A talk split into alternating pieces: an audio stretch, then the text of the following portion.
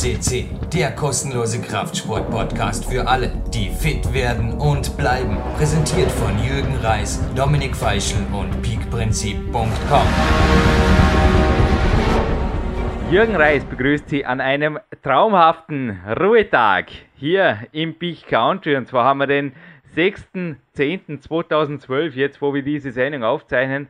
Und ich habe das Red Bull Coaching Handy in meiner Hand, beziehungsweise beim Mikro. Und es ist ein Gold-Podcast. Eindeutig. Habe mir vorher in der Mittagspause dazu entschieden. Mario Lechner, Gold, ein Sportkletterer, der einfach seit Jahren vor allem Wettkampfgeschichte schreibt. Aber jetzt erst schon mal herzliches Willkommen in der Sendung, Mario. Servus, Jürgen. Mario, du bist tatsächlich seit sieben Jahren im internationalen Zirkus erfolgreich. Ich habe vorher kurz in der Vorbesprechungsminute gesagt, das nächste Jahr, das darf für dich bereits jetzt in einer Woche am besten mit dem Europameistertitel starten, weil ja, wir sind damals in Paris auch die EM geklettert und auch da hat ich dich eigentlich beim Stockerl im Visier. Ja, also ich denke, die absolute Gold-Sportkletterwelt steht ja offen in den nächsten Jahren. Oder wie siehst du? Fangen wir gerade mal bei der Zukunft an, mal ein bisschen ein anderes Interview. Wie blickst du als jetzt, wo dieses Interview online geht, bereits 22-Jähriger, ich hoffe, du bist schon nicht böse, in deine Zukunft beim Sportklettern?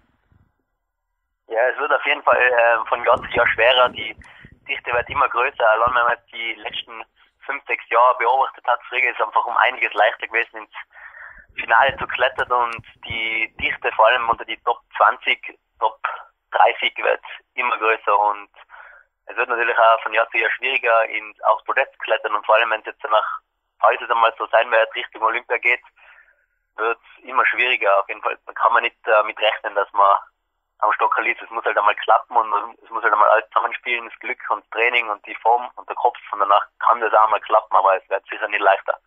Aber hat jetzt, wo wir das aufzeichnen, ja quasi zweimal geklappt. Ich will nicht einmal sagen, durch das Feld von hinten aufgerollt, weil hinten ist 21 absolut nicht. Aber du hast wirklich die letzten vier Bewerbe, die jetzt vor mir liegen, von unserer IFSC climbing.org mit 21-12 und dann zwei Finalplätzen, einen siebten Platz im Burs und dann, ist übrigens auch mein Lieblingsreiseland, habe ich deinem Steckbrief entnommen, in den USA, in Atlanta, den ausgezeichneten sechsten Platz in einem Erwachsenenweltcup bekommen. Und wie schaut es aus überhaupt im Vergleich? Weil Gold ist diese Sendung mehrfach, denn du hast mehrfach natürlich auch in den Jugend-Europa-Cups bereits in frühen Jahren also bist du mit 14 Jahren, wenn ich das richtig recherchiert habe, in Jugend-Europacup eingestiegen, erste Plätze gefeiert. Wie ist die Wertigkeit oder was würdest du selber sagen, waren deine größten sportlichen Erfolge deiner Vergangenheit jetzt einfach mal? Ja, also das sind die zwei Finalplätze auf jeden Fall ganz vorne dabei. Man kann es zwar nie vergleichen, weil damals, wo ich noch Jugendklettern bin, äh, war natürlich die Europacups, die Jugendweltmeisterschaft für mich das größte. Und jetzt, äh, wo ich im Weltcup kletter, hat sich die Wertigkeit natürlich verschoben und da ist der Finalplatz natürlich, oder jetzt der sechste und der siebte Platz da in Perth und Atlanta natürlich für mich um einiges mehr wert als wie das. Das ist klar. Du hast vorher gerade die Olympia erwähnt. Es wird ja dieses Jahr wirklich und speziell vermutlich auch nächstes Jahr gewaltig auch, ja, ich habe noch nie so viele Stunden vor, also im Ruderergometer gebe ich mir da oft abends noch 20 Minuten oder eine halbe Stunde mit Abendgymnastik vor Aufzeichnungen, IFSC TV, einfach interessante Homepage, von YouTube-Aufzeichnungen verbracht. Und gestern war jetzt zum Beispiel gerade die Jugendweltmeisterschaft in Singapur drin. Und es wird alles professionell dargestellt, dass Sportklettern wirklich bei Olympia eine Chance hat. Was bedeutet Olympia für dich? Wärst du 2020 noch dabei aus jetziger Sicht? Oder wie siehst du das? Also das kann man jetzt äh, natürlich noch nicht sagen. Also wenn man verletzungsfrei bleibt, wenn man ein bisschen was dazu verdient, weil man kann ja nicht ewig ähm, da hocken und äh, von der Tasche von den Eltern oder von, von dem bisschen, was man als, äh, Kletterer verdient, von den Sponsoren und von dem Preisgeld, da wird man nicht reich, außer mit ein paar Ausnahmen, wenn man jetzt einen Chris Sharma oder so anschaut. Aber wenn sich das äh, weiterentwickelt, so wie es jetzt in den letzten Jahren gegangen ist, danach hoffe ich auf jeden Fall, dass ich dann da zu der Zeit noch nicht zu alt bin und dann noch an den Start gehen kann. Aber das, ist, das steht jetzt noch in die Sterne. Jetzt hast du mir gleich ein paar Bälle auf einmal zugeworfen. Mario, also du bist nicht wie andere Kletterer am Studieren oder nebenbei am Arbeiten, sondern derzeit 100% Vollprofi. Habe ich das richtig verstanden? In Innsbruck. Ja, genau. Genau, ich probiere es auf jeden Fall mal. Seit wann machst du das schon? Jetzt mittlerweile seit eineinhalb bis zwei Jahren. Mhm. Bist du im Bundesheer in der Förderkompanie oder wie schaut das aus? Wie schaut wirklich dein Background aus? Weil rein jetzt von der Persönlichkeit her kann ich mir kaum vorstellen, dass der Mario jemand ist, der wirklich, wie du es vorher gerade gesagt hast, rumsitzt und den Eltern quasi das Geld aus der Tasche zieht, kann man jetzt bei dir nicht vorstellen. Wie sorgst du für deinen Unterhalt oder wie lebst du überhaupt? Weil als Sportkletterer ist es natürlich als 100% Profi, du hast recht, vermutlich alles andere als einfach, obwohl darfst du natürlich gerne einen Dank deinen Sponsoren jetzt mal schon gönnen. Mamu, glaube ich, gehört dazu, dich natürlich unterstützt, oder? Ja, genau. Also ich war ein Jahr lang beim, beim Bundesheer äh, als Sportler angestellt. Aber da ist es danach extrem schwer, als nicht-olympische Sportart da weiter dabei zu bleiben. Da sind jetzt leider die österreichischen Topstars, wie zum Beispiel die, die Anna, der Kilian und der Jakob, die kriegen da längere Verträge. Und wenn da nicht gerade, ähm, dass er sie dreifacher Weltmeister, fünffacher Gesamtweltcup-Sieger bist, dann schaut es eher schlecht aus. Und ich hoffe, dass sich das eben auch in der Zukunft ein bisschen ändert, dass da die Kletterer auch mehr Chancen haben, da dazu zu kommen. Und für mich ist es dann natürlich ganz wichtig, dass sie da Sponsoren an, die mich unterstützen, also wie zum Beispiel Mammut, Seefeld, Tiroler Wasserkraft, die ganzen Leute äh, von der Kletterhalle in Innsbruck, vom Tiuli, äh, vom Reini und äh, es ist nicht leicht als Profi-Kletterer sozusagen, weil, wie schon gesagt, reich wird man damit nicht. Lebst du noch zu Hause bei den Eltern oder wie lebst du in Innsbruck? Nein, ich, ich lebe bei meinem Vater in Thiel in der Nähe von Innsbruck. Aber du lebst im Elternhaus und hast zumindest Hotelmama von dem her, also was jetzt auch die Kosten angeht, ein bisschen auf ein Minimum, oder? Ja, genau, also eigentlich in dem Fall Hotelpapa, aber durch das, äh, dass ich eben die Wohnung nicht zahlen muss und so, geht es mir da schon relativ gut. Und durch das verdient man jetzt, äh, durch das, dass ich die Wohnung zahlen muss, habe ich ja relativ viel Geld für mich auf der Seite. Durch das, dass ich ja, durch die Sponsoren und hin und wieder mal Preisgeld gewinne, dann passt das schon gut. Also du brauchst auf die Annehmlichkeiten, dennoch kann man vorstellen, dass es nicht wirklich ein Luxusauto fährst oder korrigiere mich, aber die normalen Annehmlichkeiten eines Mit-20ers, also ab und zu ein Urlaub oder ein Kinokarte oder mal fortgehen ist kein Problem, oder? Nein, nein, das geht sich auf jeden Fall aus. Also da bin ich nicht so der, der Sparer vor. Also ich genieße schon mein Leben. So, so schaut ja, also so tragisch ist es nicht. So, Hotel Mama war vorher übrigens sprichwörtlich gemeint, aber zurück zu deinem Tun als Kletterer. Was bedeutet Kletterprofi? Wie viele Trainingsstunden pro Woche kommen zusammen? Gib uns vielleicht gerade mal zuerst einen Überblick über eine typische Trainingswoche. Sagen wir es nicht gerade vor einem Wettkampf, sondern ja, einfach zwei, drei Monate vor dem Wettkampf weg. Einmal eine harte Trainingswoche rausgepickt. Gib uns da circa einen Überblick, Stunden, Tage, Einheiten. Ja, also das ist total verschieden. Also wie schon gesagt, kurz vor dem äh, Wettkampf natürlich weniger, weil das eben total anstrengend ist. Aber jetzt in der Aufbauphase, so drei, vier Monate vor die ganzen Weltcups, da trainiert man schon sehr hart. Also Doppeleinheiten am Tag mit, ich, ich, ich sage mal, es kommt oft einmal weit über 25 Stunden, kommen da schon zusammen in einer Woche und danach ähm, in die Ausdauereinheiten dauert da ein, eine Einheit allein schon manchmal vier bis fünf Stunden und ja, danach kurz vor die Wettkämpfe ist auf jeden Fall eher so leistungserhaltend auf dem Programm da trainiert man auch nicht mehr so extrem viel und schaut eben, dass man sich nicht zu fertig macht und dass man auch die Kraft eben auf dem Wettkampf auf den Punkt bringen kann. Wie periodisierst du, oder beispielsweise der Sean McCall, der jetzt auch übrigens einen Platz hinter dir lag in Atlanta, er ist ja einer der stärksten überhaupt, vor allem wenn es ums Overall geht. Und er sagt, er lässt eigentlich Lead und vor allem Speed nebenbei laufen, also hat er speziell in den Interviews auch vor allem im 312er Podcast hier auf den Punkt gebracht, aber auch in der 228 Gold, der war schon zweimal hier. Und er hat gesagt, er fokussiert sich speziell aufs Bouldern und holt sich dort die Kraft. Ich fragte mich vorher in der Mittagspause, aber auch bei dir, woher kommt die Maximalkraft? Ist die durchs Bouldern gegeben? Weil Also ein Hauptunterschied zwischen uns zwei, ich durfte mich mit dir vor allem bei nationalen Bewerben, also auf der ÖM zum Beispiel, direkt vergleichen in der Finaltour und vor allem auch in St. Gallen fiel mir auf, der Mario ist vor allem im Vergleich zu mir maximal kräftiger Monster. Sorry, woher kommt diese Max Bauer, Mario? Ja, also wir trainieren eigentlich fast, muss man sagen, das Hauptteil vom Jahr, also die, ersten, die ersten vier, fünf Monate trainieren wir eigentlich fast gleich Maximalkraft, Bouldern und das ist für mich eigentlich fast das Wichtigste im Klettern, weil man kann Ausdauer haben, so viel man will, wenn man nach beim Schwanzug rausfliegt, dann bringt's nichts, oder? Und mit, mit der Maximalkraft kommt dann auch die Ausdauer. Also ich habe dieses Jahr extrem lang gebouldert, also nur am Monat vor dem ersten Weltcup habe ich dann angefangen mit der Ausdauer. Und dann ist man vielleicht beim ersten Weltcup noch nicht direkt so fit, bei den ersten zwei, drei. Weil da muss man erst ein bisschen seine Form und seine Chemie zusammenstimmen und danach geht es auf jeden Fall aufwärts, weil Maxkraft ist sicher mit etwas vom Wichtigsten im Klettern, denke ich mal für mich. Mhm. Aber du boulderst auch Doppeleinheiten, speziell Maximalkraft ist ja eine Trainingsform, die speziell auf Qualität abzielt.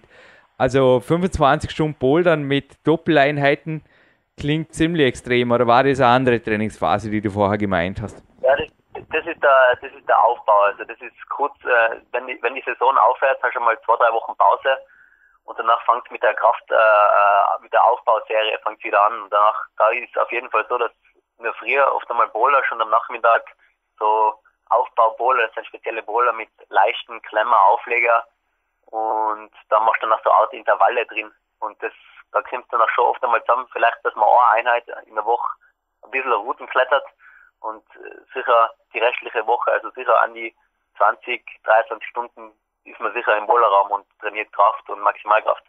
Was mir in St. Gallen auch auffiel beim ersten Bewerb, da haben einige Jungs sich in einem Boulder versucht. Und die meisten sind bereits beim Einstiegssprung kläglich gescheitert und du hast dann irgendwann einmal wie so, hey Kinder, geht's auf die Seite, ich muss mal ein bisschen aufwärmen, du hast den Boulder. Das hat wirklich ausgeschaut wie aus, ja, lasst mir das einfach kurz mal machen. Da war oben so ein Mäntler und da fiel mir auf, also im Kraftsport, wir hatten ja schon mehrere Turner jetzt hier im Turnsport heißt es nicht Muscle Up, aber vor allem im Kraftsport heißt es Muscle Up. Du kennst vielleicht die Bewegung von der Klimmzugstange, den Klimmzug und dann Stütz, also den Stütz hoch. Und das ja. war notwendig bei dem Boulder, nur dass es oben, also keine Klimmzugstange, sondern das Ende der Boulderwand war, also ein bisschen anspruchsvoller. Und das hat bei dir ausgeschaut, wie wenn das, ja, wie wenn 20 am Stück machen könntest. Trainierst du solche Körperspannungsdinge isoliert, zum Beispiel in der Turnhalle?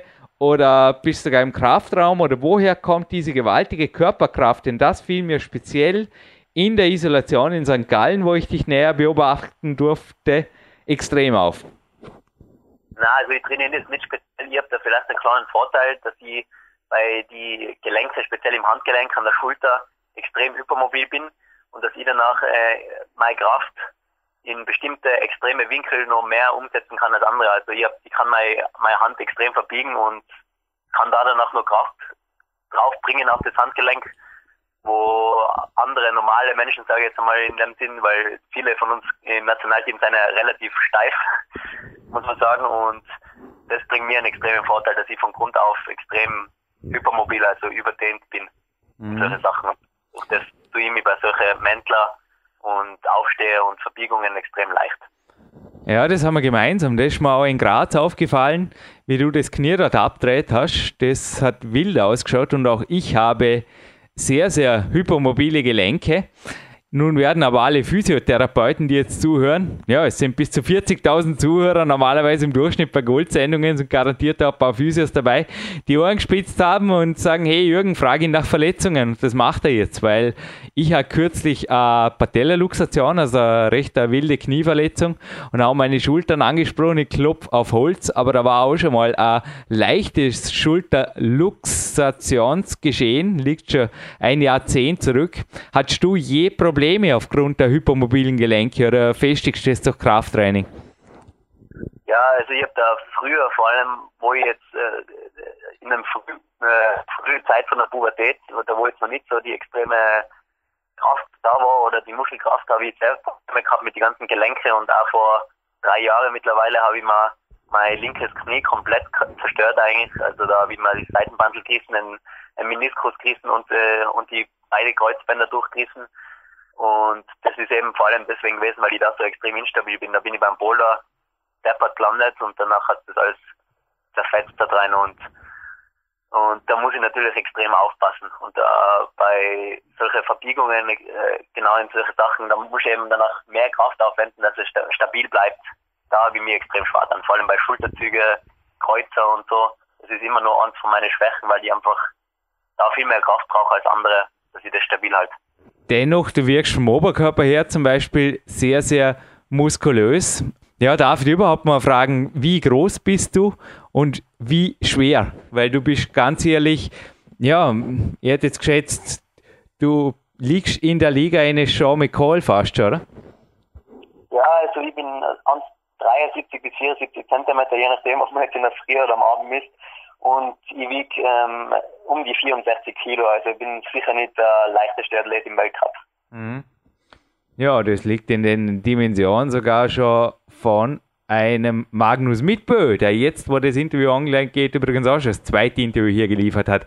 Ja, es freut mich wirklich, dass PowerQuest CC immer mehr zum, ja, der weltgrößte Kletterpodcast sind wir schon lange, aber es, ja, und du hast noch gefällt in der Sammlung. Auf jeden Fall zurück zu meiner Detailfrage.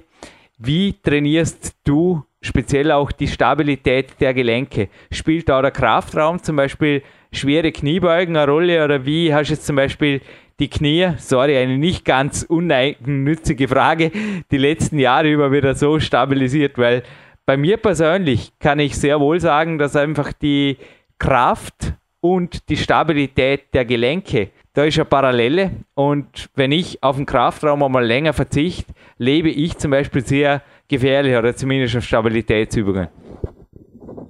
Ja, also meine Füße sind immer noch sagen wir mal, ziemlich instabil, weil ich, ich muss ja sagen, dass meine, ich habe extrem dünne Füße, äh, Wadel, Oberschenkel, das, das ist bei mir nicht viel da und äh, bleibt, da ist es bei mir immer noch gefährlich, also da muss ich schon aufpassen und durch das, dass ich am linken Knie das die Verletzung gehabt habe, habe ich danach eine Operation gehabt und dann da jetzt zig Schrauben drinnen und jetzt durch das ist eigentlich das linke Knie jetzt ähm, um einiges stabiler als das rechte. Ich, ich kann es das ist jetzt eigentlich wie ein normaler Fuß, oder? Ich kann es nicht mehr so extrem bewegen wie das rechte und das passt für mich eigentlich besser jetzt.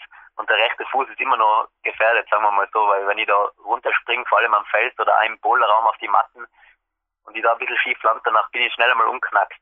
Und äh, wenn das passiert, ist es natürlich scheiße, oder? Dann reißt schnell einmal ein Bandel oder ist einmal ein, ein Meniskus kaputt und so, das ist natürlich schon gefährlich. Also auf die Füße trainiere ich nicht. Das muss ich ganz klar sagen. Aber dennoch machst du auch Boulder-Weltcups mit, wo also auch kürzlich die Mino zum Beispiel verletzt hat. Wie gehst du mental damit um? Bist du eher von der Persönlichkeit her ein Draufgänger-Typ oder, weil mir ist das Ganze eigentlich neu, also du bist für mich als jemand, der, das vor drei, vier Jahren habe ich anscheinend mitgekriegt, der also sehr wenig verletzt ist. Ich glaube auch sonst mit Fingerverletzungen oder so, da klopfst du genauso wie ich auf Holz, oder? Ja, äh, vor zwei Jahren habe ich mir mal äh, das A4-Ringband eingerissen, aber das war jetzt nicht so tragisch, ist schnell wieder geheilt. Und sonst habe ich eigentlich, muss ich sagen, extrem Glück gehabt. Also mein ganzer Oberkörper, außer vielleicht einmal hin und da, hier und da mal eine Muskelzerrung oder sonst was, ist eigentlich komplett unverletzt geblieben, seit ich kletter. Mhm. Aber wie gehst du mental damit um in der Wand? Also mit deiner Verletzungsanfälligkeit? Letzte Frage, dann wechseln wir dieses spannende Thema zum nächsten spannenden. Ja, also ich, ich denke, ich glaube, das ist auch bei jedem so. Ich denke jetzt nicht während ich kletter, dass ich scheiße, wenn ich auflege, dann tut mir weh. Wenn das im Kopf hast, danach kannst du sowieso eigentlich vergessen.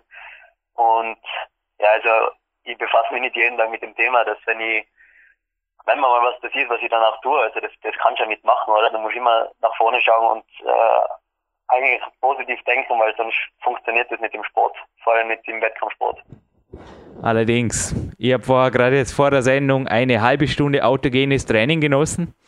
Habe mir also auch vorgestellt, dass mein Knie, noch bin ich bei 95%, Prozent, aber schnell, schnell wieder auf 100%. Prozent. Ich habe quasi mental die Muskeln da unten ein bisschen gestärkt, das Knie stabilisiert, gehe anschließend auf einen Walk. Ist Mentaltraining für dich ein Thema, weil du hast natürlich auch am Ruhetag die Zeit, die ein Profi hat. Wie schaut das aus bei dir? Wie ist die Ruhetagsgestaltung? konkrete Frage, autogene Trainingseinheiten, Mentaltraining, gibt es sowas bei Mario Lechner? Ja, früher und hin und wieder mal dazwischen. Man, man, man hat ja oft einmal ein Motivationstief und da muss man halt einmal schauen, dass man vor allem mit dem Trainer oder auch mit anderen Leuten darüber redet, dass man aus dem, äh, aus dem Loch sozusagen wieder rauskommt, oder? Und äh, speziell auch bei die Ruhetage probiere ich mich halt irgendwie abzulenken, oder? Da mache ich jetzt nichts Spezielles, aber da treffe ich mich mit Freunden oder mit meinem Cousin und mache einfach einmal etwas anderes und rede nicht über das Klettern und das hilft dann auch schon. Also vor allem jetzt, wir sind ja jetzt gerade von Atlanta zurück. Äh, Der Jetlag in den Knochen, oder wie geht's da? Ja, genau, Jetlag noch in die Knochen. Mhm. Und man muss jetzt schauen, dass, es, dass man schnell wieder fit wird, bevor dann auch schon wieder das nächste anfängt. Wie schaut es mit Ausgleichstraining bei dir aus am Ruhetag? Also ich habe jetzt vorher gerade eine Stunde, also auch ich habe mir mehr oder weniger ein Profi-Dasein hier zurechtgelegt, aber mit DRX und Terraban und Co. ein bisschen und mit dem Stability Ball die Zeit vertrieben, positiv gesagt. Wie schaut es da bei dir am Ruhetag aus? Was machst du? Wie viele Ruhetage gibt es im Durchschnitt? Zwei, drei pro Woche schätze ich jetzt mal, oder? Äh, ja, also normalerweise zwei. Da passiert bei mir nichts Spezielles. Also ich bin äh, am Trainingsplan, also der Reini auch zwar immer, wir sollen laufen gehen, Radl fahren gehen. Und ich muss eigentlich ehrlich gesagt zugeben, da bin ich ein extrem fauler Typ bei sowas. Das tue ich sehr ungern. Und ich soll es tun, ich weiß es, aber ich schaue es meistens nicht, sagen wir mal so. Ich warne dich übrigens, der Nationaltrainer hört normalerweise mit. Also ich habe von Reini auch schon Feedback zu Podcast hier bekommen, nur zur Info. ja. Na, ist okay. Also deine Antwort zu entnehmen, Ausdauer-Junkie bist du keiner. Das Rennrad wie beim David Nein. Lama oder irgendwo sowas in die Richtung, das fliegt dir nicht an am Ruhetag. Nein, also nicht wirklich. Also ich bin eher der Typ, der sich irgendwie relaxend erholt. Und du konzentrierst dich auf deinen Sport. Ist bei dir Alternativsport überhaupt ein Thema? Sonst so Funsport, Volleyball oder halt auch Mountainbiken, ja, Skifahren, ja. Skitouren, gibt es das? Auf jeden Fall, ja. Also im Sommer spielen wir sehr oft an irgendwelchen Badeseen oder was weiß ich wo, Volleyball, Basketball, hin und wieder einmal, zwei gerade einmal mit dem, mit dem Lucky Tennis spielen. Also das macht mir, macht mir sehr viel Spaß mit meinen Kollegen. Oh ja. Und deine Kollegen sind ja wirklich auch, was das Diola angeht, denke ich, da ist mehr wie Trainingspartnerschaft. Der Jakob ist übrigens ein Jahr älter wie du, aber ich glaube, du bist seit Jahren, korrigiere mich, sein Trainingspartner oder in seiner Gruppe, zumindest kommt es mir bei den Weltcups so vor. Ja, auf, auf jeden Fall. Also wir sind da äh, ein enges, äh, wir haben da eine enge Freundschaft miteinander. Also da ist der, der Jakob, der Luki, der Joch, äh, die Kathi und wir, wir sind da immer zusammen im Tivoli und haben Spaß beim Training und machen auch außerhalb vom Tivoli zusammen etwas. Also es ist nicht nur so, dass wir zusammen auf die Weltcups fliegen und da mal Kollegen sein. Also wir, wir sind einfach Freunde und das wäre da, das, das gut so und das hilft uns da extrem viel mit der Motivation und wir pushen uns da gegenseitig. Ich habe die Frage jetzt ein bisschen vorsichtig formuliert, dachte mir natürlich diese Antwort, aber habe euch, habe natürlich nur die Ehre, euch am Weltcup beobachten zu dürfen. Habe mir aber schon gedacht, dass da, also der Schmäh ab und zu auch beim Training und sei es noch so hart, sehr wohl seine Berechtigung hat, dass er rennen darf, oder? Naja, auf jeden Fall, ja. Also mir haben sie immer lustig. Wie geht ihr untereinander um, wenn es jetzt Leute zurückwirft? Der Lukas Köp, den du eben erwähnt hast, war auch schon bei uns, hat über seine Wachstumsfugenprobleme hier gesprochen. Sorry, wenn ich jetzt nochmal ganz kurz zur Verletzungen zurückkomme. Der Kilian war auch zum Beispiel mit der Fingerverletzung mal Schachmatt. Du hast vorher Motivationsprobleme angesprochen. Wie peppelt ihr euch wieder auf oder geht ihr da dann separat vom Training ein bisschen aus oder gehen tatsächlich auch so Leute mit trainieren und trainieren halt, was sie trainieren können? Oder wie läuft das in der Gruppe?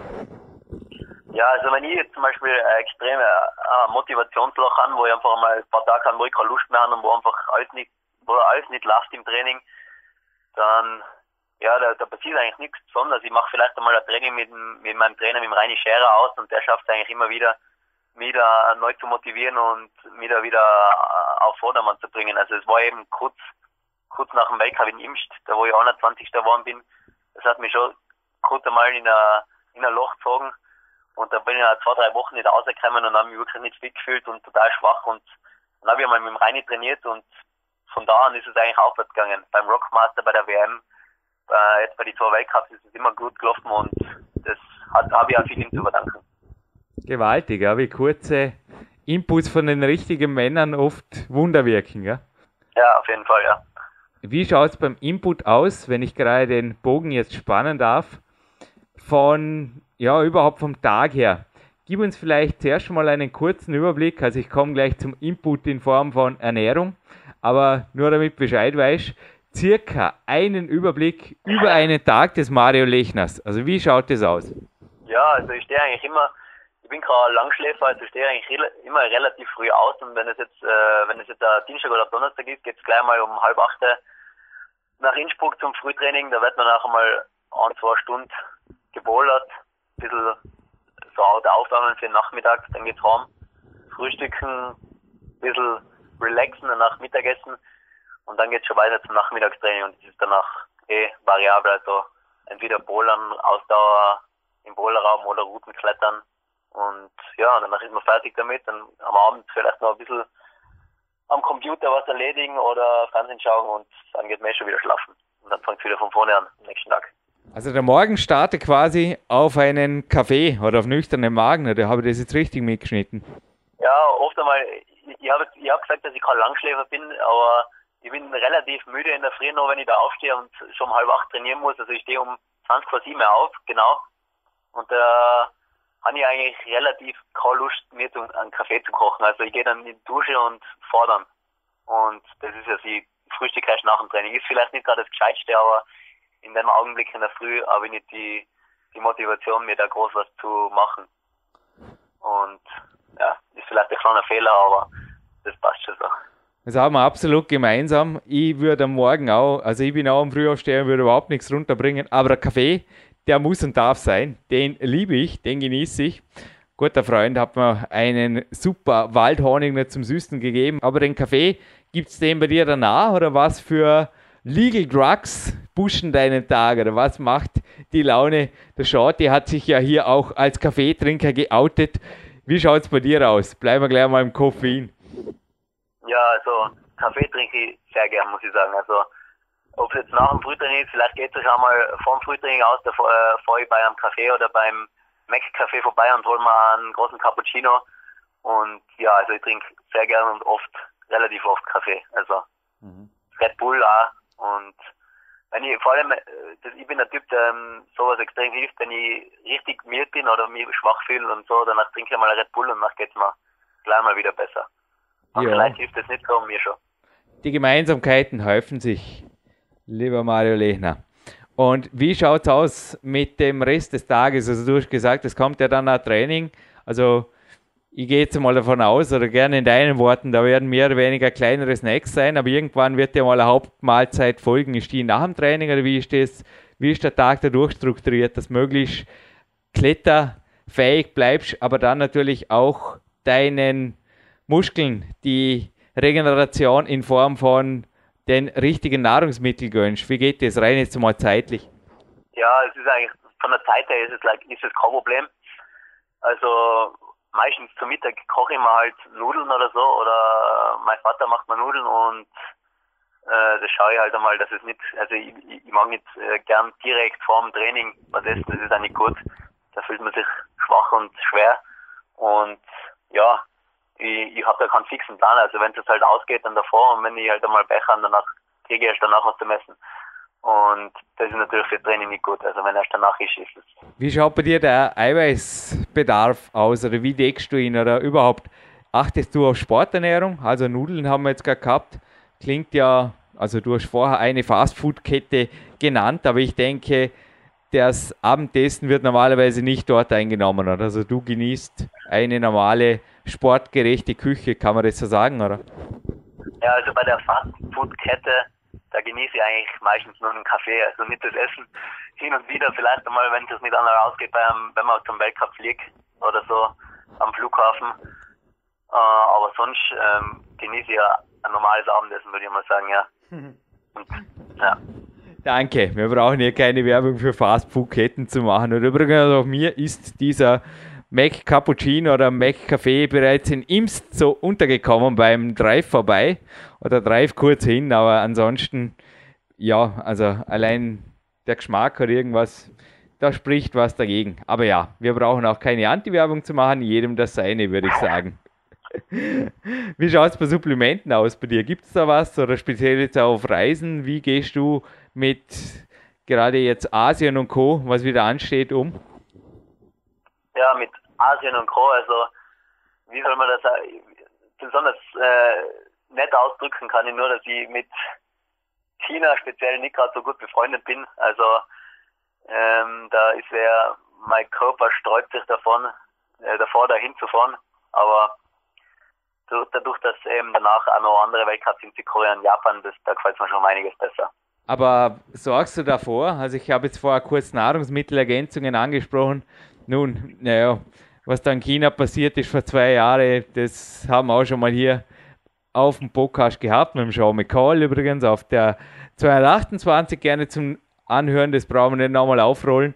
Aber viele Leute sagen ja auch, die Russen speziell, die hier auf PowerQuest Interviews gegeben haben, dass sie speziell auf Reisen ordentliche Vitamine oder Mineralstoffe mitnehmen, dass das einfach passt. Wie schaut es da bei dir aus oder auch zu Hause? Nimmst du Nahrungsmittelergänzungen, Supplemente? Na, also eigentlich es, wenn ich mir mal krank oder verkehrt fühle, dann vielleicht einmal, dass ich das wieder aufbaue, aber sonst eigentlich nicht. Ja, aber es gab folgendes gedacht, vor Asien erreicht sich eh nicht mehr, aber als kleines Geschenk, ich schicke dir einfach als Versicherung, die halten eh ewig, ich schicke dir von Probiase Calcium ein bisschen was zu und vor allem ein Multivitaminpräparat, Multimineralstoffpräparat, Probiase Sport, das sehr, sehr gut wirkt, als Geschenk an dich. Ah, vielen Dank, vielen Dank, danke. Ja. Schickst mir da deine Adresse momentan oder wo du ja, wohnst? Und dann passt es. Deine Homepage, die Mario Lechner.at, ist die im Aufbau. Also bei Facebook findet man die auf jeden Fall, oder? Ich möchte jetzt gerade Sponsoren einen Tipp geben, wie man auf einen 2013 noch erfolgreicheren absoluten Durchstarter im Weltcup zugehen kann. Facebook ist der beste Weg wahrscheinlich, oder? Ja, eigentlich der beste Weg, wenn man über Informationen über mich finden kann, ist die, die Homepage mariolechner.at. Mhm. Da sind auch Bilder und Berichte, also Bilder vom Heiko Wilhelm und Berichte von den Weltcups. Ich probiere sie immer up to date zu halten. Es geht jetzt natürlich nicht immer aus, wenn man jetzt zwei, drei Tage zwischen Weltcups Zeit hat oder wenn ich jetzt drei Wochen lang in Asien bin, weil ich dort nicht un unbedingt die Homepage aktualisieren, weil ich weiß nicht, ob das jetzt immer ausgeht, aber ich schaue immer drauf, dass es halbwegs aktuell sein sollte. Bestens. Du, eine Frage noch, nochmal zurück zum Training. Und zwar, ich habe mit einem Co-Autor auf der trainingsworld.com einige Kletterartikel verfasst und jetzt, wo dieser Podcast online geht, sind die natürlich längst online. Es ging da um Ergänzungstraining im Kraftbereich. Wir haben da einige Turnübungen uns rausgepickt und zwar die Hangwaage, die Rückwärtshangwaage, aber zum Beispiel auch der Kreuzhang, also das berühmte eiserne Kreuz zwischen den Ringen. Bringst du sowas her? Weil dir traue ich es absolut zu. Also den Kreuzhang habe ich jetzt noch nie probiert bei den Ringen, weil ich weiß nicht, wo ich das machen also Ich bin nicht so oft in einer Turnhalle, wo ich das gerade probieren kann, aber die, ich denke mal, die Hangwaage und sowas, das bringe ich auf jeden Fall her. Auch an einem Finger, wisst. Ein Weltcup-Champion hat es gerade bei Facebook, war ein ganz bekanntes Foto, das umging, auf 8 ANU und Co. Also gepostet, aber naja, ich glaube, so Spielereien, ist, da sind wir wieder beim Thema Verletzungsgefahr, oder? Oder machst du extrem ja, also, wilde Sachen ab und zu? Nein, also so sind die eigentlich eher, wie soll man sagen, das ist halt einmal ein Schmäh oder so, aber so sind die eigentlich eher unnötig. Also man, wer braucht im Klettern das, dass man an einem Finger eine Hangwaage zusammenbringt, ist, also ich weiß nicht besser. Super ausgeschaut hat auf jeden Fall das Foto vom Rustan auf. Ja. Aber ja, nein, ich gebe dir absolut recht.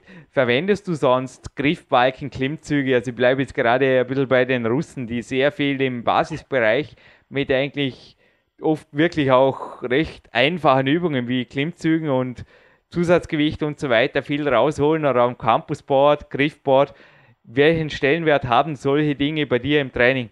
Ja, also in der Aufbaueinheit äh, am Anfang des Jahres haben sie auf jeden Fall einen hohen Stellenwert, da macht man viel so Sachen. Also auch Klimmzüge, Aber ganz normale Klimmzüge zum Beispiel mit Zusatzgewicht. Klimm, Klimmzüge, ABC-Training, die sind, wir haben jetzt dieses Jahr ganz ein neues, also der Reini hat äh, dieses Jahr ganz ein neues Training, äh, Krafttraining eigentlich für uns entwickelt, weil früher sind wir immer in dem, in dem äh, Anfangsbereich sind wir ins Fitnessstudio gegangen Und da haben wir, sind wir eigentlich draufgekommen, dass, oder er ist draufgekommen, dass eigentlich die, die Koordination vom Muskel da eher schlechter wird. Und jetzt haben wir das durch spezielle Krafttrainings, ähm, das was dann auch kletterspezifisch im Tivoli ausgeführt wird, haben wir das wieder wettgemacht und das hat uns, denke ich einmal, alle ziemlich viel gebracht. Also das war sehr gut. Ich habe übrigens auch im Mittelteil des Interviews mal gesagt, wenn ich dem Kraftraum fernbleibe, zu lange. Und bei mir ist der Kraftraum inzwischen auch eher die Turnhalle. Also in einem wirklichen Kraftraum. In einem Fitnessstudio bin ich überhaupt nicht mehr, aber in einem wirklichen, also das ist ja die Kletterwand, aber in einem wirklichen Kraftraum, ja, da war ich jetzt bei der Verletzung ein, zwei Mal, bei der Knieverletzung. Aber normalerweise kann eigentlich alles mit eigenem Körpergewicht oder auch einfachstem Equipment, vor allem ohne Maschinen, gemacht werden. Dass man Handeln und so weiter noch ein bisschen für die Ausgleichsübungen braucht, das schon, aber ich glaube ja, dass ihr da im Tivoli an sich genug habt, oder? Also ihr braucht definitiv keinen Kraftraum mehr.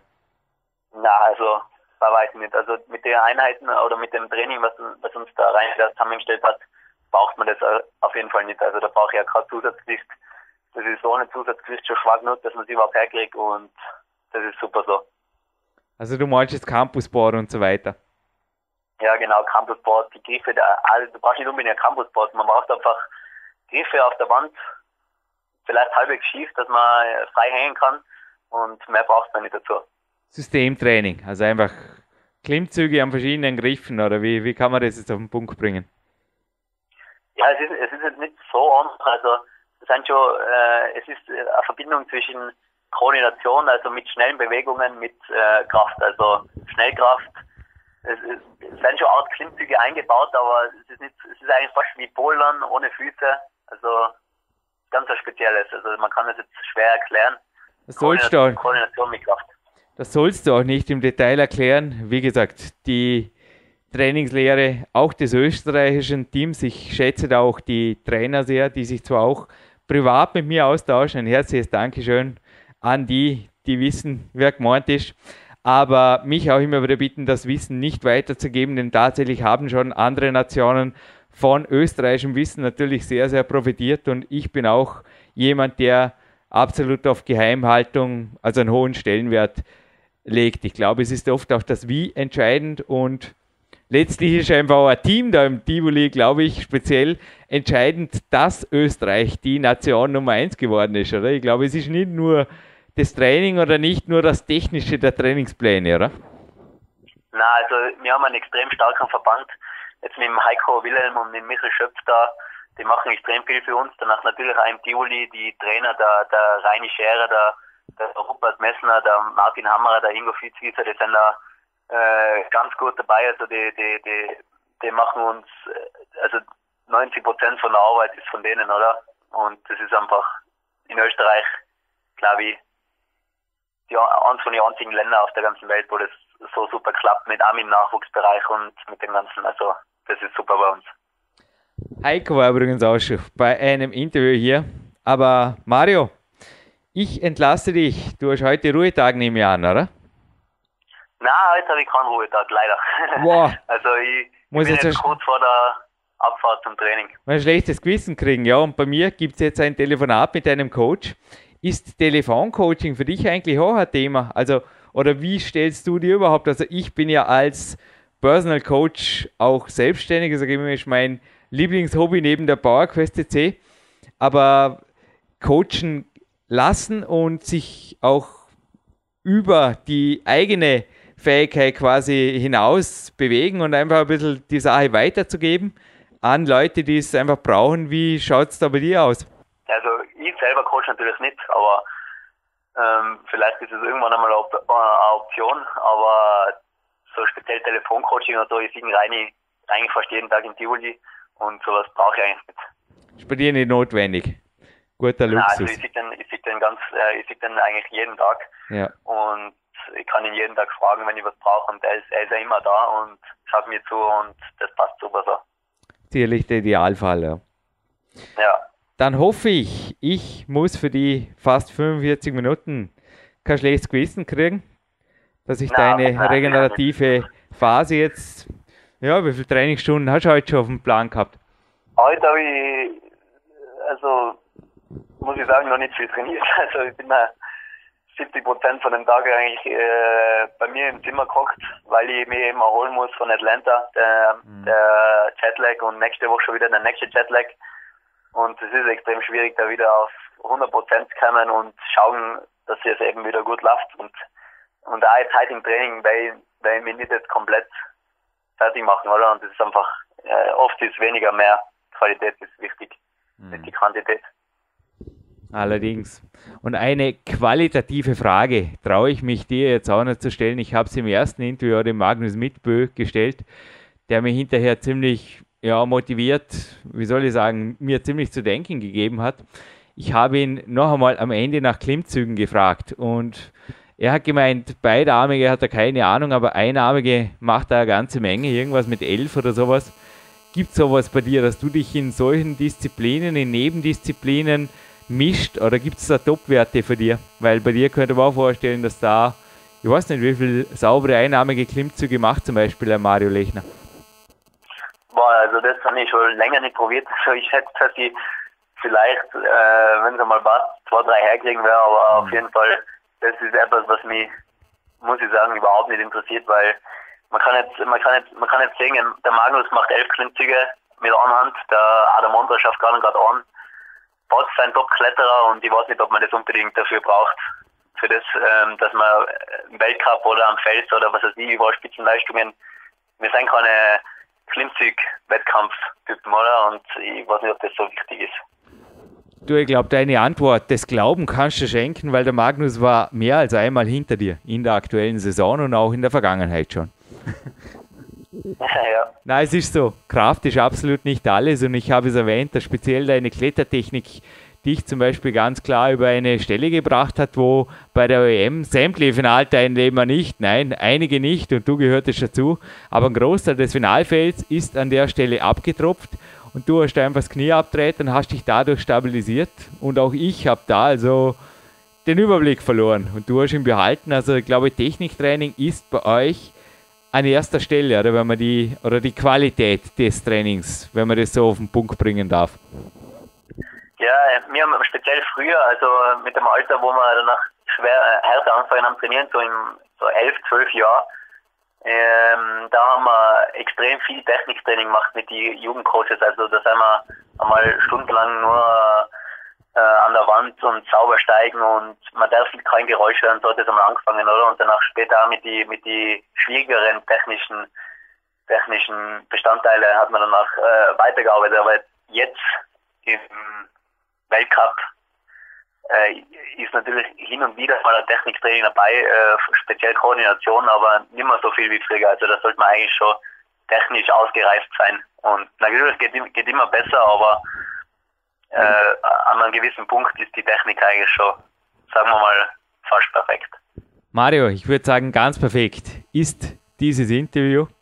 Ich bedanke mich für jede Minute deiner Zeit und überlasse natürlich dir gerne das letzte Wort für ein Dankeschön. Auch von meiner Seite auf jeden Fall Richtung Reini und dem gesamten Tivoli-Team, auch deiner Crew einen schönen Gruß aus aus Vorarlberg. Aber ich verabschiede mich, Jürgen Reis hier mit aus dem Studio und Mario Lechner gerne für dich das letzte Wort an die, die es verdient haben. Ja, danke an alle, äh, meine Familie, an meine Freundin, an meine Kollegen, an meine Trainer, an den Heiko, an den Michel, an alle, die es wissen. danke. An die A, Jürgen. Vielen Dank fürs Interview.